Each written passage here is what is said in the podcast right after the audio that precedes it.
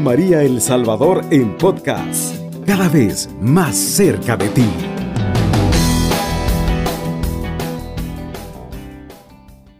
Amigos de Radio María El Salvador, una voz cristiana y mariana que llega hasta sus hogares, sabiendo que la palabra de Dios llega por estas, por medio de estas ondas eh, radiales a tantas personas que lo necesitan. Y antes de la oración quisiera saludar a dos, eh, dos personas, no, no las, una no las conozco, hoy en la mañana iba eh, para el trabajo muy temprano y antes del puente que está sobre la avenida Cuba que va hacia el centro, hacia, la, hacia la parroquia La Merced y pues habían dos personas con eh, un cartelito que decía sí a la vida, no al aborto.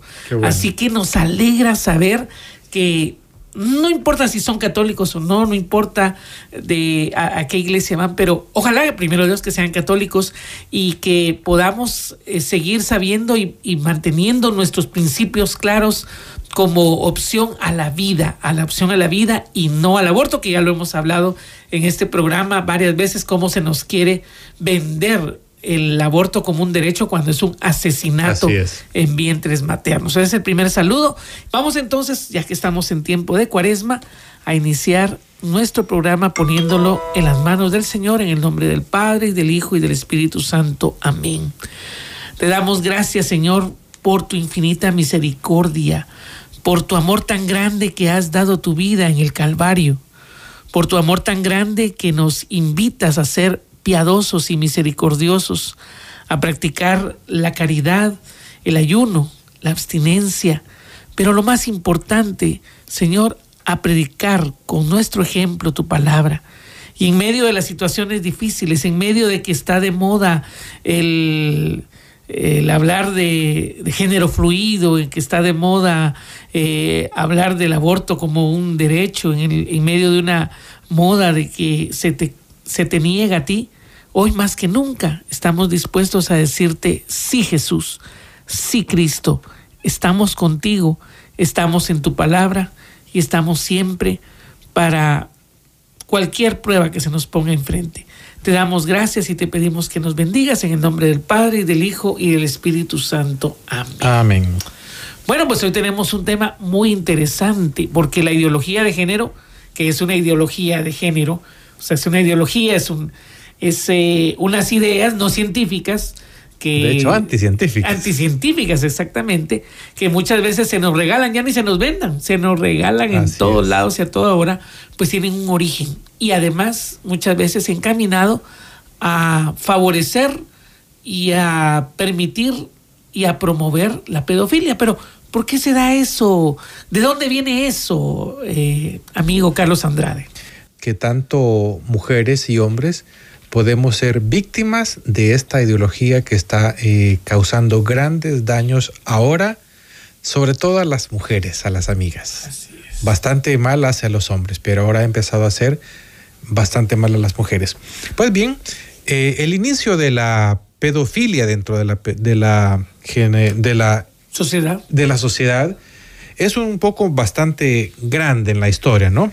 El detalle es que el tema que nos ocupa hoy la ideología de género, la reivindica desde sus orígenes. Ya hablábamos hace tiempo de Simone de Beauvoir, esa francesa que eh, era la esposa de otro filósofo, Jean-Paul Sartre. Que por, cierto, que por cierto abusaba de, niñas, ¿verdad? Exacto. Ella misma, Simone de Beauvoir, en el liceo donde trabajaba, conquistaba a las niñas, para sus estudiantes, para llevarlas a la casa y que su esposo, este Sartre, abusara de ellas. O sea, primero la práctica, ¿no?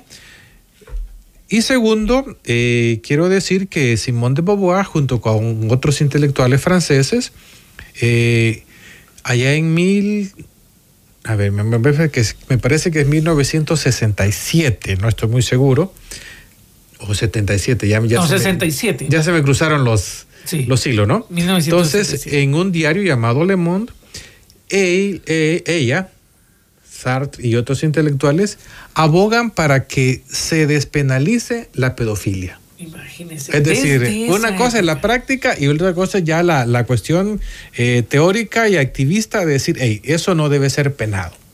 Entonces, Simone de Beauvoir, ¿y por qué decimos ella? Porque es una de las principales, si es que no la principal, la principal de las ideólogas feministas de este siglo. Entonces, eh, esta mujer empieza a, a decir o a pensar y a actuar como que de los niños y de las niñas podemos abusar tranquilamente y el Estado debería anular la pena de la pedofilia. O sea, es, esto es tan viejo como la despenalización del aborto. Ellos también buscan la despenalización de la pedofilia. Imagínense, desde hace ya más de 50 años. Así es. Pues ya se venía intentando eh, de una u otra forma. Fue en 1977, perdón. Ajá, sí. O sea, ya va a cumplir 50 años eh, cuando él escribe en el diario Le Monde, eh, junto con otros intelectuales de su tiempo, pues hacen una Apología. una apología, sí, o sea, un- una, Una defensa. defensa. de por qué las relaciones entre sex- sexuales, relaciones sexuales entre menores y adultos no tiene nada de malo. Sí, exacto. Para ellos es lo más normal del mundo que un adulto, eh, ya sea porque se siente un niño, o sea, hay adultos que tienen 40, 50 años, pero ellos se autoperciben como niños de 8, A su entonces va a tener a su conveniencia, va a tener una noviecita de 8 años y va a tener relaciones con ella, o eh, Un abusador. un abusador que simplemente y que además lo, eh, lo defiende diciendo que el niño o la niña también tienen derecho a tener un gozo sexual. Eso va a ser un poco posterior al, al planteamiento de Simone de Beauvoir.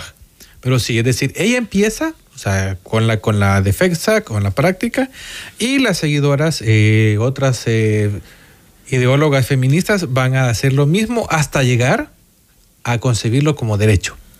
Esto es, eh, el derecho es posterior. Y volvemos otra vez a la, a la confusión que nos hacen entre un privilegio y un derecho. Así es. O entre un abuso y un derecho, porque pareciera que, insisto, dicen, ah, no, es que las mujeres eh, son eh, libres de hacer con su cuerpo lo que quieran, tienen el derecho Ajá. a abortar, pero eh, cuando, por ejemplo, les quitan de la Fórmula 1 de, de azafatas, ahí no es su cuerpo, No, no, su no es su decisión, cuerpo, sino es yo decido qué tiene que hacer con su cuerpo. Exacto. Por un lado. Y por otro lado, a- tratan de ponerle una manta de derecho y nos dicen a nosotros que somos retrógradas, antiderechos y que por qué no buscamos los derechos. Cuando el matar a un niño en el seno de su madre no es un derecho y tampoco no es un derecho el que un adulto abuse de un De niño. un menor, exacto. Entonces vamos a, a seguir a la siguiente autora.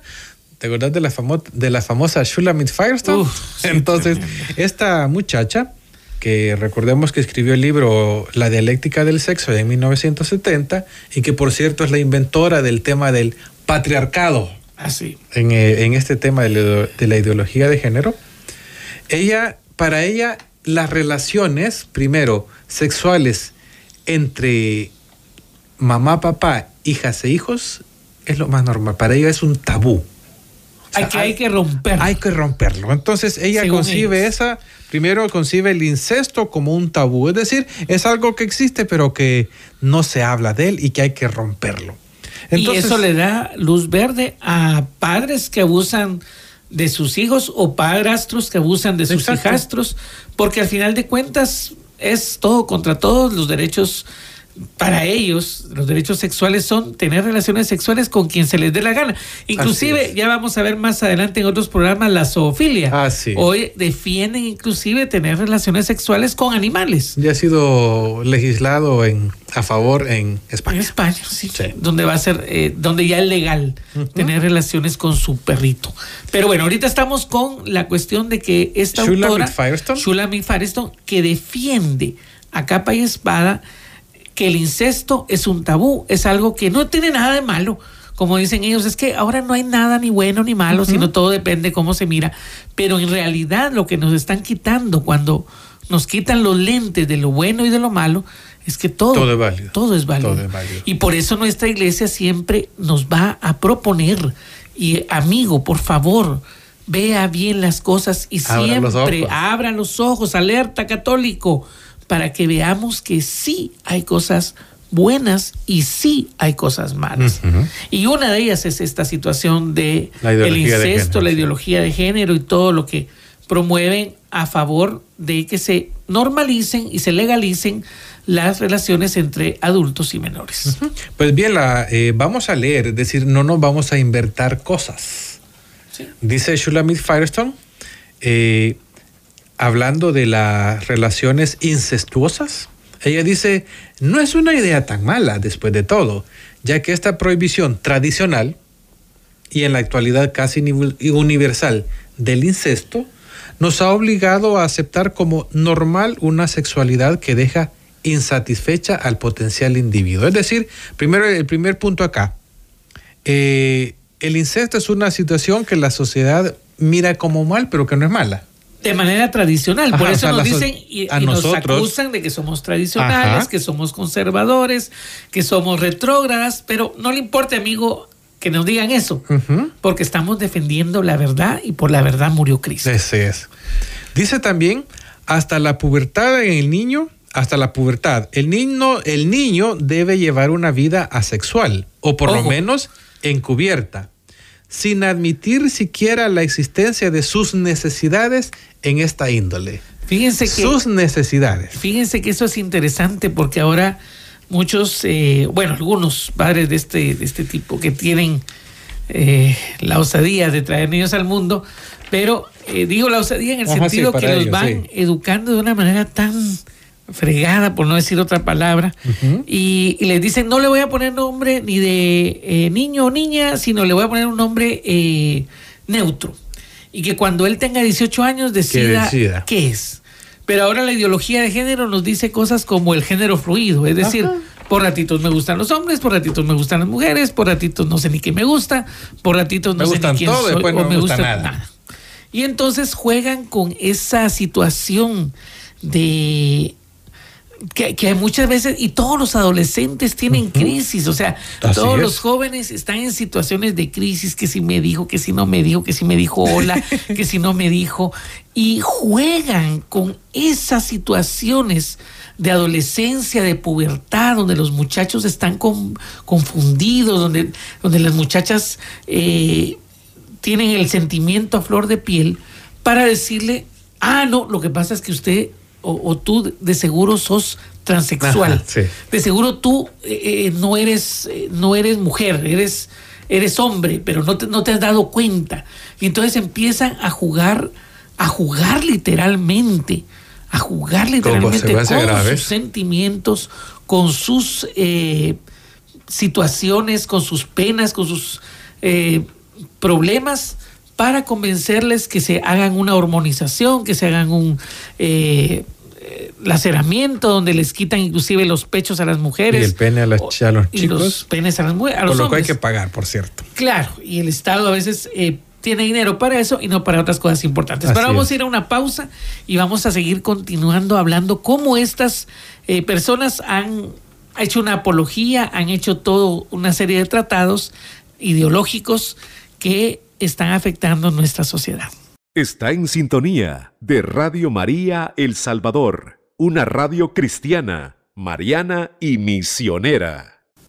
El Señor viene para llenar tantos vacíos y eso es lo que estamos promoviendo también entre la juventud, ¿no? que, que, no se llenen esos vacíos con ideologías, no solo porque sean científicas o inmorales, porque en realidad faltan de moral, sino porque estamos seguros que llenarse de Jesús te va a ayudar muchísimo. Y, este año que ya es, ya se están preparando para la Jornada Mundial de la Juventud, ver a jóvenes en, los Via Crucis, el miércoles de ceniza, nos llena de mucha esperanza, nos llena de mucha esperanza, porque en medio de un mundo que desde hace 50 años empezó con estas ideologías de género, ideologías pro aborto, ideologías que muchas veces tienen de fondo el querer mermar la población mundial, el querer destruirnos como, como humanos y que crezcan más eh, animales o aquellas personas que más tienen eh,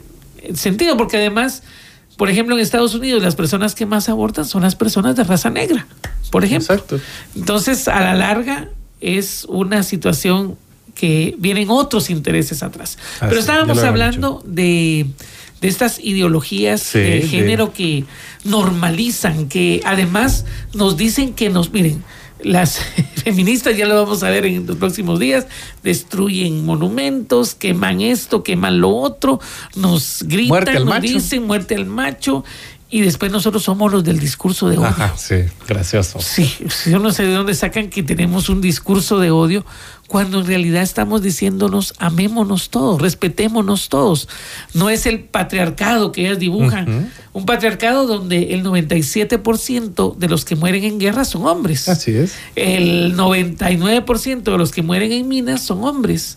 El 80% de los que viven en la calle, en condición de calle, los homeless, los que no tienen techo, son hombres. En donde muchas veces el hombre tiene menos eh, edad de vida, Así es. aunque se, No, muchas veces siempre tiene No, sí. menos esperanza de vida. menos esperanza de vida, aunque se jubila más tarde.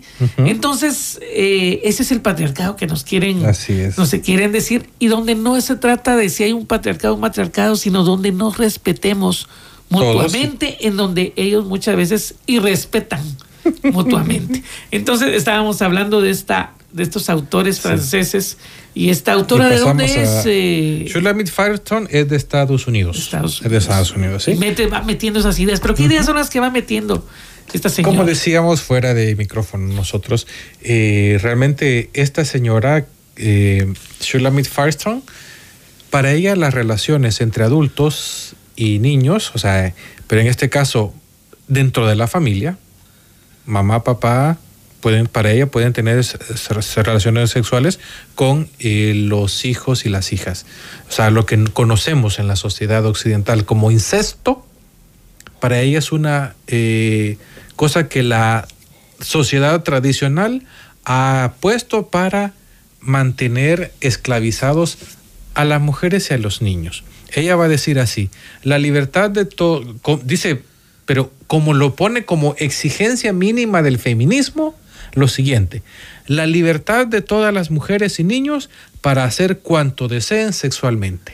O sea, ese, ese texto es de Shulamit Firestone, es decir, no lo inventamos nosotros. Es decir, eh, el sexo entre niños y mayores al in- interior de la familia, ojo, el incesto, para ella es, no es tan mala idea, está bien. Hay es que algo necesario y no es- no- normal que no debe de tener ese ellos le llaman tabú Ajá. es decir hay que romper ese tabú según ellos porque según ellos eh, lo importante es que esto es algo normal y natural que ya se venía dando desde las cavernas ¿verdad? se Sí. venía dando desde la- de las épocas prehistóricas y que ha sido el ser humano quien ha normado que no se pueden tener relaciones entre padre y madre con sus hijos Exacto. pero Hasta por razones biológicas.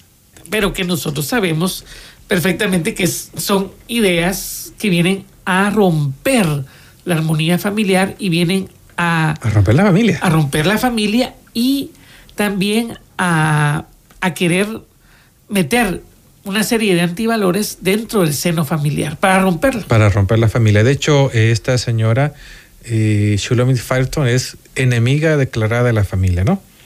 Pero vamos a pasar a, a otra también de las teóricas feministas, Kate Miller. Esta señora escribe el libro Política Sexual en 1970. Ya decíamos que... ¿Cómo que política sexual? Pero eso no es algo muy íntimo. Lo que yo hago es privado, O sea, no es, que político, no es esa es la situación.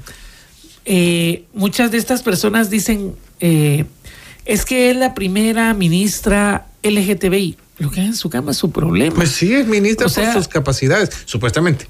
o sea, lo que haga ella en sus horas libres, a mí no me interesa, pero ellas quieren ponerlo como primera cosa y lo ponen como currículum, decir si le gustan los hombres, si le gustan las mujeres. Porque hace puntos.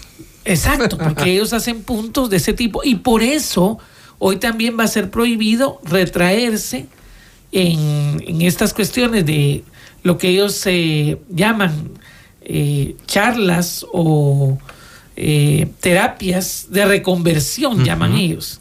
Cuando en realidad es La la aceptación exacto, personal. de o lo sea, decir, bueno, yo soy hombre, si me vestí de mujer, pues regreso y veo que soy hombre y me identifico ah, pues hoy está prohibido eso. Ajá. El psicólogo ya no le puede decir a la persona que si ya se vistió de mujer, que si ya se puso en, en su documento que es mujer, Hoy no hay para atrás. ya no hay para Lo atrás. anterior sí, ¿verdad? Lo anterior sí. Sí. Y aunque tenga 15 años, 12 años, 10 años, 8 años, el niño todavía no puede decidir muchas cosas. Pero a los 6 años ya puede decidir si quiere volverse mujer, si es hombre, y si es hombre, si es mujer. Y entonces se aprovechan de la inocencia infantil. Así es. En pro de un negocio que ellos eh, no miran, las víctimas no miran. Sí. Y muchas veces estas víctimas, como la muchacha que denunciaba el- esta semana en el diario El Mundo de España, si no estoy mal, decía, es que realmente a mí me convencieron de, de cercenarme los pechos, de cambiarme de sexo, de hormonarme, y hoy me siento totalmente defraudada. Y muchas personas están terminando en el suicidio Así es. porque son políticas que intentan y que a la larga lastiman no solo a la familia, sino a las personas. Uno no deja de recordar en estos momentos a- al famoso John Money con el daño que le hizo a aquella familia, ¿verdad? Pues bien, vamos a recordar a Shulamit Firestone. A ella le hacen una entrevista a un, un- un político teórico, teórico político, no sé cómo denominarlo, a Mark Blasius. Él le pregunta sobre los derechos de sexuales, aquí entra ya, los derechos sexuales de los niños.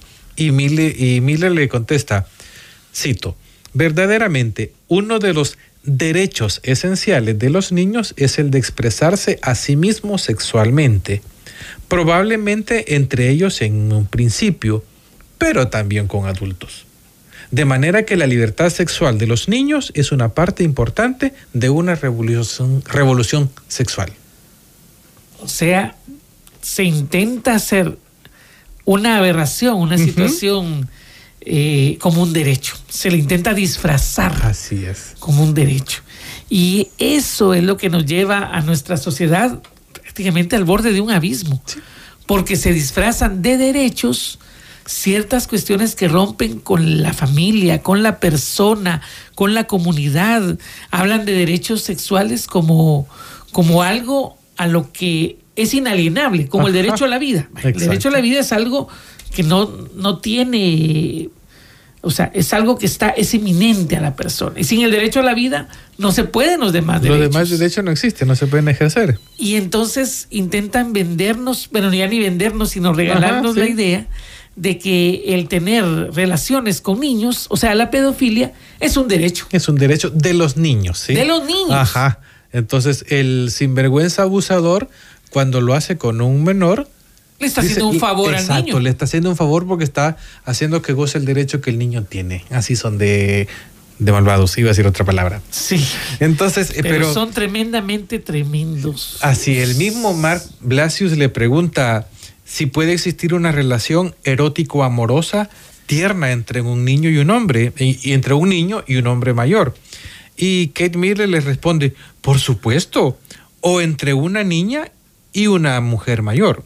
Los hombres y las mujeres se han amado durante milenios, como lo han hecho las personas de las razas diferentes. Es decir, es decir, la- repito, ¿puede existir una relación erótica amorosa entre un niño y un hombre mayor? Le dice, por supuesto, y entre una niña y, un, y una mujer mayor también.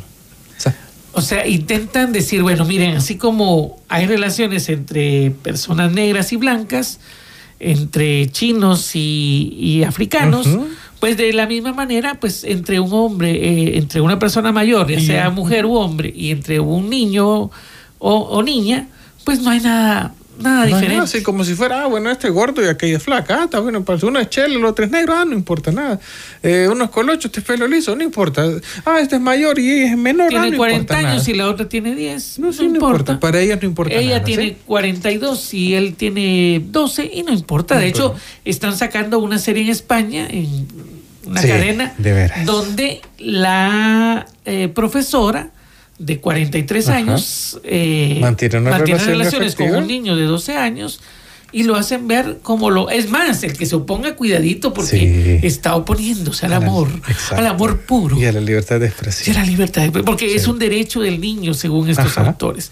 Y entonces eso es lo que nos dan en las novelas, en las, en las redes sociales, en la televisión de paga, en un montón de lugares se están promoviendo estas aberraciones y muchas veces no lo estamos viendo católicos. Así no es. estamos abriendo los ojos de lo que nos están dando. Y nosotros se lo estamos medios. diciendo hoy en Radio María. No puede decir que no lo sabe. Así es. Y estamos citando a las autoras feministas, o sea, no lo estamos inventando nosotros, de tal forma que cuando le lleguen a dar una charla de género, usted ya sabe quiénes están detrás y el tema que está detrás en este tema de la, de la pedofilia. Así es. Pero sigo con esta chica. Yo no sé si nos vamos ya a una pausa.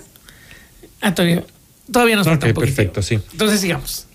Entonces, eh, decíamos que, que ella está de acuerdo en las relaciones entre menores y adultos y que ya lo miraba como uno, como un derecho del niño. ¿sí? Ella, ella empieza con este tema del- de que la sexualidad es un derecho del niño. Y, ahora entonces- vamos a ver la aberración que pasa en España. Entonces, para ellos, el niño tiene derecho a una nacionalidad, a un nombre, a ir a la escuela y a tener relaciones con cualquier adulto, Así es. según ellos. Y el adulto que abusa le está haciendo el favor. Le está haciendo un favor. Y si nosotros nos oponemos como iglesia, como cristianos, como personas que sabemos que eso es malo, somos Antiderechos. antiderechos. Bueno, vamos a una pausa. Qué tremendo nuestro mundo. Pero tenemos que saberlo, amigos. Tenemos que saberlo y tener los ojos muy abiertos. Por eso, ponte alerta, católico. Buxo, buxo. Bueno, vamos a la pausa. Está en sintonía de Radio María El Salvador, una radio cristiana, mariana y misionera. eh, viene de rebote. Por ejemplo, lo que está pasando, ya lo vamos a hablar también, eh, por ejemplo, con los deportes donde participan estas mujeres trans. Sí. No, este, este señor que era el número 200 allá, eh, cuando era hombre se autodetermina mujer y ahora rompe récords. Claro. Y, y bueno, y si rompe récords en levantamiento de pesas, en natación, en ciclismo, pues lástima por las mujeres que han practicado tanto tiempo como las eh, patinadoras suecas Patinadoras, que sí. estuvieron por años practicando y de repente esta señora, este señor, porque se autodetermina mujer, pasa a ser el ridículo, por no decir otra cosa, a patinar y cayéndose a cada rato.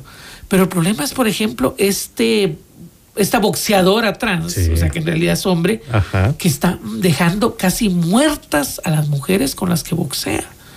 Y cómo una mujer se, que, que le gusta el deporte, que lo ve como un deporte, termina casi muerta por recibir una golpiza de un hombre Claro, realmente. pero allí no hay problema y está bendecido por la ideología de género. Exacto. Porque una mujer trans, o sea, un hombre que se cree mujer, al final tiene más valor que una mujer biológica. Muchas veces. De hecho, eh, hace algunos años, habiendo tantas mujeres bonitas en España, pusieron a un hombre a que concursara en Miss Universo, Así es. representando la belleza de las mujeres españolas. Entonces da, da cierta tristeza y da cólera pensar cómo estos hombres, por autodeterminarse mujeres, pues terminan ocupando espacios. Y ahora con esta nueva ley trans, dice que hay muchos hombres que están pensando cambiarse de sexo, de género, porque les ayuda a tener más posibilidades de trabajo, menos eh, prisión en la cárcel, eh, si hacen alguna cosa mala no, no hay problema.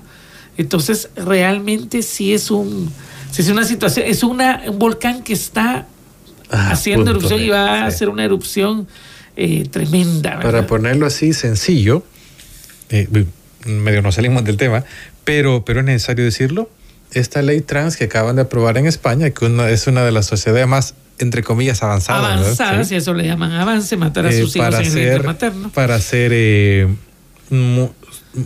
mujer trans o hombre trans, solo hay que declarar serlo. Entonces, eh, por ejemplo, si yo quisiera que, me, el, Estado me reconociera como mujer, solo tengo que ir al registro civil y decir, ok, quiero ser mujer y a de eso mujer. Pero pasa algo. Eh, hoy, yo, hombre, si, yo, si golpeo a mi mujer, me cae la ley y me cae por violencia de género y eso. Y me va muy mal. Porque soy hombre que estoy golpeando a una mujer. Pero si yo me declaro mujer y golpeo a mi mujer, no hay problema. No hay problema. No es violencia de género. Ya no es violencia. Ya no es violencia de género. Y si en caso me, me pasara algo, la pena es totalmente distinta a la que me tocaría como hombre. Aunque se hayan sido mis mismos puños la- o mis mismos pies que le hayan atacado. Entonces ya no es lo que pedían las mujeres a principios del siglo XX, ese feminismo que igualitario, ese feminismo sufragista, o sea, por el sufragio, sino ahora es un eh, pedir que las mujeres estén con privilegios encima de los hombres.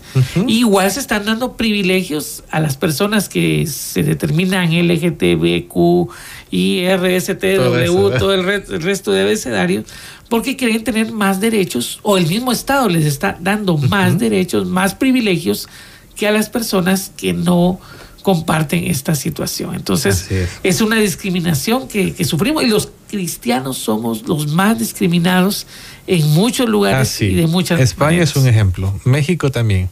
Entonces, eh, eso está pasando en el mundo, pero Carlos, me, ibas a comentar de un caso especial, también de, de, lo que dicen que las mujeres, definitivamente, las feministas estas, no están abogando por el bien de las mujeres. De ninguna manera.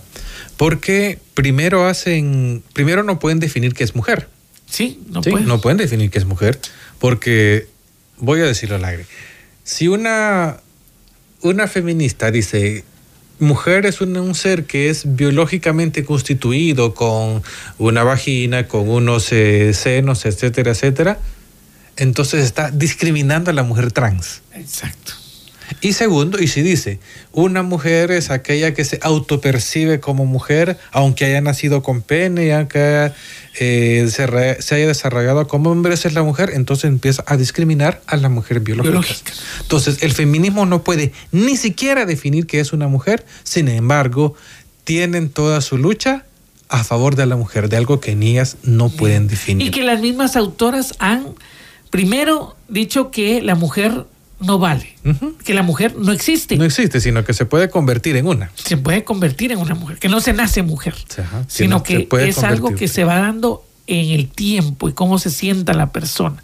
Entonces anulan a la mujer, anulan realmente, no hay sentido.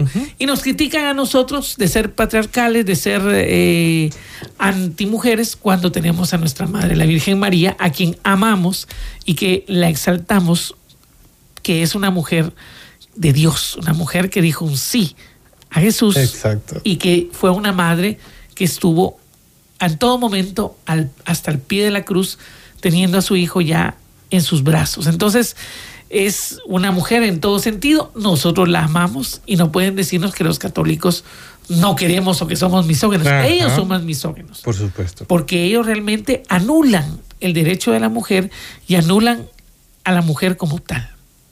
Y en este caso lo que estamos viendo es que muchas veces la mujer puede ser objeto sexual desde niña, desde bebé. Así es. Sin ningún problema para ellos. Porque ellos con estos argumentos pareciera que la sexualidad es un derecho del niño y en este caso de la niña en especial porque se puede abusar de ella sin ningún problema. El incesto. ¿Y qué pasa después del incesto?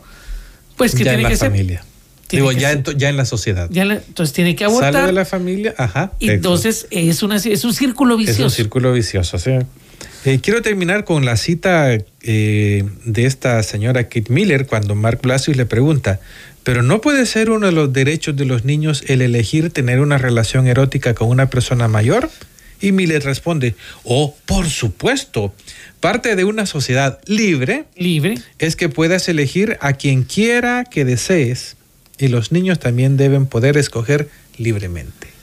Y entonces libremente los niños es un abuso a la palabra libertad, porque en este caso no es que el niño pueda escoger, es el libertinaje del adulto que abusa y que termina abusando de los niños sin ninguna pena, sin ningún sabiendo que el Estado ni nadie le va a decir algo por ese abuso infantil que él va a realizar.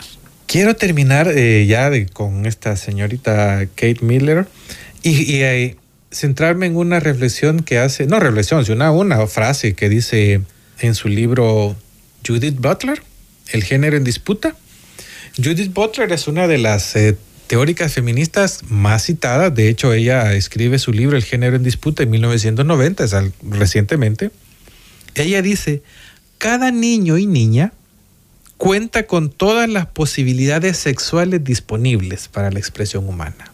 Repito, cada niño y niña cuenta con todas las posibilidades sexuales disponibles para la expresión humanas. Bueno, pues imagínense es decirles entonces, pero efectivamente le dicen, no, si el niño no tiene ningún límite, ningún límite. Y eso se debe de respetar, entre comillas. Este tema, amigos, mucha gente no los quiere tocar.